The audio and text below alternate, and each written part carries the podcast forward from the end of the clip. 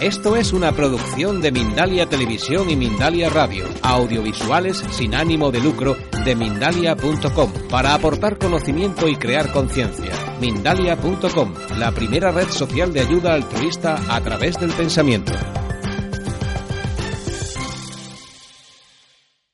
Nosotras somos dos personas muy afortunadas porque tenemos la suerte de poder combinar en nuestra vida cotidiana y en nuestro trabajo lo que son todas nuestras pasiones.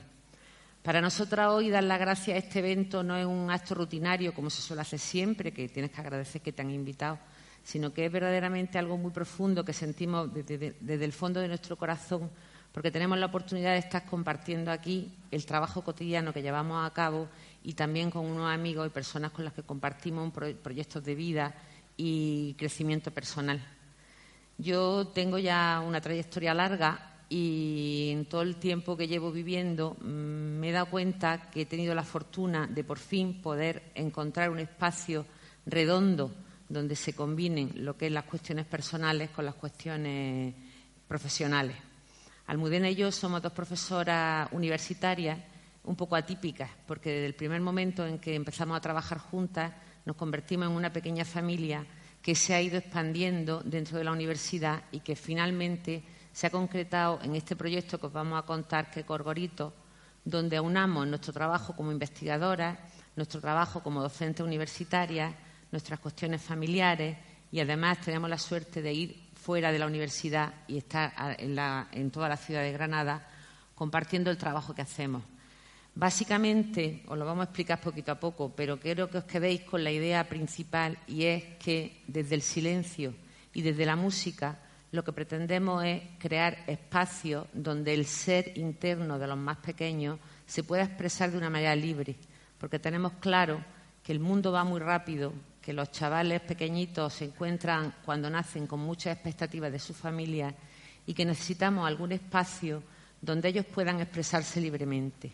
Y nosotros lo estamos proporcionando ese espacio y además tratamos de investigar cómo esto se produce. Y esto es un poco el proyecto que os vamos a contar. Gorgorito es un espacio colaborativo, es una comunidad sonora donde se aunan muchos colectivos. El primero y principal, evidentemente, son las familias, las familias que participan en este proyecto, eh, porque participan no solamente los niños que vienen a asistir a, las clases, sino la familia al completo, papá, mamá, en ocasiones abuelos, otros familiares, porque hay momentos en los que esas papás y esas mamás entran en clase, como habéis visto en el vídeo, porque son niños pequeños, y cuando los niños van creciendo, que se produce el desapego y ya son los niños y las niñas pequeños los que asisten solo a, a las clases, trabajamos también de forma paralela con las familias bueno, no trabajamos, ya la palabra trabajar la voy a tener que, que, quitar de mi vocabulario. Disfrutamos y, crecemos en esa comunidad sonora con, también con la familia. Por otro lado, tenemos a, lo que es la institución que, que nos acoge, que en este caso en principio fue la Universidad de Granada, donde realizamos nuestra, nuestra labor educativa a diario que desde un primer momento estuvieron atentos, alertas y, nos abrieron las puertas, nos ceden los espacios semanalmente y también tenemos un apoyo del Gabinete de Acción Social de, la universidad que de alguna manera colabora dando subvención a nivel económico. Otra cuestión importante son nuestros estudiantes dentro de la facultad. Se creó ese espacio eh, como, una puerta abierta a esos estudiantes que a veces demandan prácticas más reales con, los niños y las niñas y es un observatorio para ellos. Ellos pueden venir, entrar cuando quieran, observar lo que hacemos allí e incluso algunas veces eh, nos demandan participar y, está abierto ese, espacio. Nosotras como, docentes, investigadoras, eh, con el otro equipo, con otro equipo de, de docentes y educadoras musicales, somos las que de alguna manera desarrollamos esa labor educativa, guiamos el proceso y como decía María Luisa, esto que empezó siendo algo mm, que se desarrollaba principalmente en la universidad, porque fue una idea de un grupo de, docentes universitarios que compartíamos el amor y, mm, por la música y esa necesidad de, desarrollar o de trabajar en la educación musical en edades tempranas, pues se ha extendido, se ha extendido a la ciudad, se ha abierto las puertas, se han desbordado eh, de una forma natural, porque no, lo, no, no nos lo habíamos planteado en un principio, y actualmente pues trabajamos también, no trabajamos, nada, eh, esto es un cambio de chique que producirse, que tengo que producir en mí. Eh, estamos desarrollando esta actividad en la expositiva, que supongo que conoceréis, que es un centro cultural de coworking que hay en, la ciudad de Granada, en Momo, que es una cafetería no al uso, donde se pretende una educación y un, y un entender la, vida de una manera eh, en el modo slow, ¿no? más lento, más atendiendo a las necesidades y de, los niños y de las niñas. Y, también eh, empezamos en esta por mamá, que era una tienda de, de, la ciudad, pero que tiene mucha iniciativa y tenía mucho interés en desarrollar este tipo de actividades. En definitiva, nos hemos inventado un espacio y un proyecto para poder desarrollar lo que es nuestra pasión, que Almudena llama trabajo, porque es que ella es una apasionada del trabajo, le encanta trabajar y lo hace muy bien. Pásale. Bien, eh, nosotras partimos de una idea desde el punto de vista de la música. La música para nosotros lo primero que tenemos que decir es que no es un fin. Para nosotros la música es un medio. Eh, consideramos que la música está presente en la vida de todas las personas y para muchos, quizá por desgracia, es solamente un entretenimiento, pero sabemos que la música desarrolla muchísimas capacidades muy importantes en el desarrollo vital y experiencial de los seres humanos. Las capacidades cognitivas, las comunicativas, las expresivas, las emocionales, las interpersonales. Y llegamos a estar de acuerdo con muchos investigadores que están empezando a decir que la música fue antes que el habla, aunque los que enseñan música, los que hemos enseñado música toda la vida, decimos que la música se tendría que aprender igual que se aprende la lengua materna. Pero, por lo visto, en las últimas investigaciones se está concluyendo de que tenemos la capacidad de hablar porque previamente hemos tenido la capacidad de hacer música y de comunicarnos musicalmente. Pero, en fin, al margen de esto, sí es verdad que nos hemos dado cuenta que la sociedad actual esa capacidad comunicativa que tiene la música no la han robado los medios de comunicación. Esta reflexión quizás no sea la más oportuna en este momento, pero si lo paramos a pensar un poco, nos damos cuenta de las poquísimas oportunidades que tenemos de expresarnos y de comunicarnos musicalmente. Eh, normalmente se le deja a eso, a los medios de comunicación, que son los que nos dan la música y nos imponen su música. En este contexto, nosotras como educadoras, pues nos damos cuenta de la diferencia que hay entre música o educación musical en un ámbito educativo, como es música para formar personas capaces, educación musical para formar personas capaces de articular eh, procesos musicales y desarrollar determinadas habilidades musicales para hacer música, o sea, músicos profesionales o músicos aficionados. Este trabajo lo llevan a cabo los conservatorios y las escuelas de música. Nosotros salimos de ese concepto, no queremos trabajar con este concepto, aunque en realidad ese fue nuestro punto de partida, por lo menos el mío. Yo tengo una carrera superior de piano de conservatorio y he trabajado como docente musical en, en muchos estamentos distintos. Sin embargo, con el paso del tiempo, yo me dado cuenta, y Almudena me acompaña en esta, en esta concepción de la música, que la música tiene un valor para el desarrollo humano, para esto que estábamos diciendo, para ofrecernos la posibilidad de desarrollar esas capacidades a través de la experiencia. Y entonces partimos del otro concepto. Consideramos que el concepto de música eh, para el desarrollo humano tiene más que ver con la idea del concepto de educación frente al concepto de formación, que efectivamente ayer se nos quedó muy claro con cómo nos lo explicó Emilio.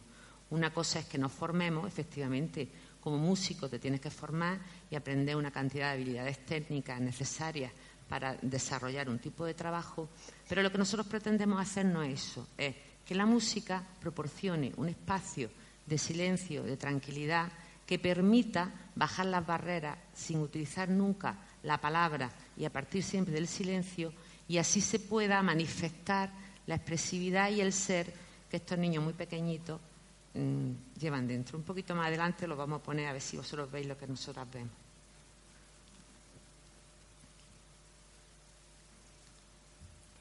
Eh, al proyecto que actualmente desarrollamos eh, no hemos llegado por casualidad, ni empezó tal y como lo concebimos ahora, evidentemente. Ha sido una evolución eh, durante 10 años, empezamos en el 2006 y yo creo que el proyecto ha evolucionado en la medida también que nosotras hemos evolucionado a nivel personal y profesional. En principio la idea fue dar respuesta a una necesidad que surgía de nuestros estudiantes de educación infantil.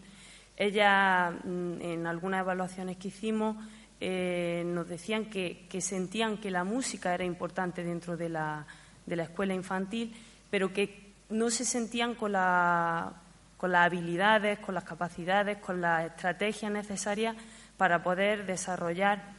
una educación musical de calidad dentro del aula infantil. Entonces, a partir de ahí empezamos a ver la posibilidad a través del desarrollo de proyectos de innovación docente, a través de cursos de formación paralelo a lo que era el, título de, educación infantil, cómo poder aportar eh, ese, granito de arena desde la educación musical para ampliar su formación. Y en ese espacio de búsqueda fue donde creamos el, el espacio del aula de educación musical infantil de la Universidad de Granada que ha ido evolucionando y se ha convertido en Gorgorito. En principio comenzaron asistiendo familias, comenzaron mm, asistiendo familias de personal de la universidad y de hecho llevamos 10 años trabajando en esto. Nos acompañan las familias tanto en la universidad como en los otros espacios con niños y niñas desde antes del nacimiento, porque ya estamos trabajando también con gestantes, con canto prenatal y también hasta los 6, 7 años, dependiendo. De esta manera hemos ido construyendo este tipo de espacio que para nosotros es muy importante, porque es verdad que somos docentes universitarias, por lo tanto tenemos que formar profesores, profesores para la escuela, necesitamos investigar porque nos lo obliga nuestro currículum y nuestra manera de trabajar y vamos innovando progresivamente de una manera de que se retroalimente la práctica con la reflexión Estamos en realidad en un proyecto donde lo que tratamos de hacer es hacer un proceso de aprendizaje. Nosotras como personas, como docentes y las familias que nos acompañan también están haciendo un proceso de aprendizaje que va repercutiendo continuamente en nuestro trabajo. Una cuestión importante, y yo creo que, debemos estar acá aquí, es que Gorgorito eh, se convierte en una comunidad sonora donde el aprendizaje es compartido, con lo cual los roles establecidos en un proceso educativo convencional empiezan a disiparse, porque muchas veces no sabemos quiénes somos, son en ese momento el docente, quién es el aprendiz, sino que todos somos aprendices y docentes al mismo tiempo. Familias, niños y niñas, eh, educadoras musicales, investigadores, alumnos en formación. Todo el mundo aprende, todo el mundo desaprende y todo el mundo enseña a la vez. ¿Qué hemos hecho? Teníamos que tener muchísimo cuidado de tener muy claros los planteamientos epistemológicos, sabemos de dónde partimos, el tipo de metodología que utilizamos, en fin, eso nosotras como, como formadoras lo tenemos bastante claro. Sí es cierto que empezamos con unas metodologías quizás más antiguas y vamos innovando conforme la comunidad científica va trayendo avances, pero es súper importante que tengamos continuamente ese proceso de reflexión y muchísimo cuidado porque es un espacio que si no está lleno de amor no hay forma de que funcione. Eh, esa flexibilidad, esa capacidad de cambiar en un momento, esa mm, manera de a veces estar en la incertidumbre, ¿no? porque estamos trabajando con seres humanos y con seres humanos muy pequeños y muy relacionados todavía con sus padres y con sus madres que de alguna manera están muy vulnerables y muy emotivamente abiertos. Entonces lo que pretendemos es hacer esto de una manera lo más delicada posible. Y evidentemente, como hemos enseñado antes, nosotras como docentes universitarias, eh, la investigación es una parte importante en nuestro, en nuestro perfil profesional. Pero no hacemos este trabajo, no desarrollamos esta investigación como algo impuesto, sino como una necesidad, porque vemos el proceso de investigación como una posibilidad de cambio y de crecimiento. Eh, en ese sentido, eh, estuvimos pensando cuál podía ser el mejor paradigma de investigación a la hora de acercarnos a esa realidad, cuál podía ser el paradigma de investigación más respetuoso con aquellas personas con las que trabajábamos, porque hay veces que la investigación se acerca a los colegios, y de esto sumo que los que sois docentes sabéis mucho, llegamos los investigadores de la universidad, os plantamos un cuestionario, vosotros y vosotras lo rellenáis, no lo dais y ya nunca más se supo de lo que pasó con aquello. Eso es muy frecuente en la investigación educativa, por desgracia,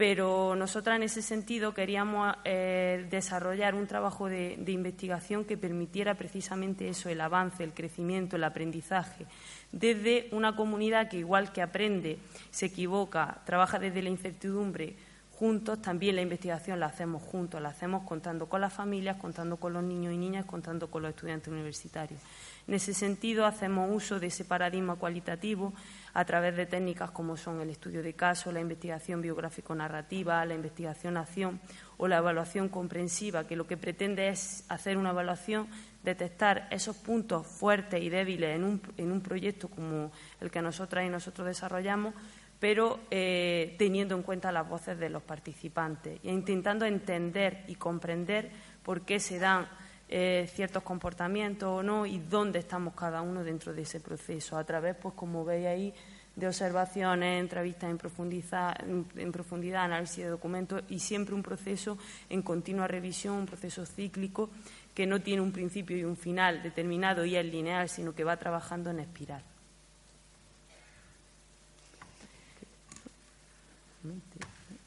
Ahora. Nada. Ahora. Eh, actualmente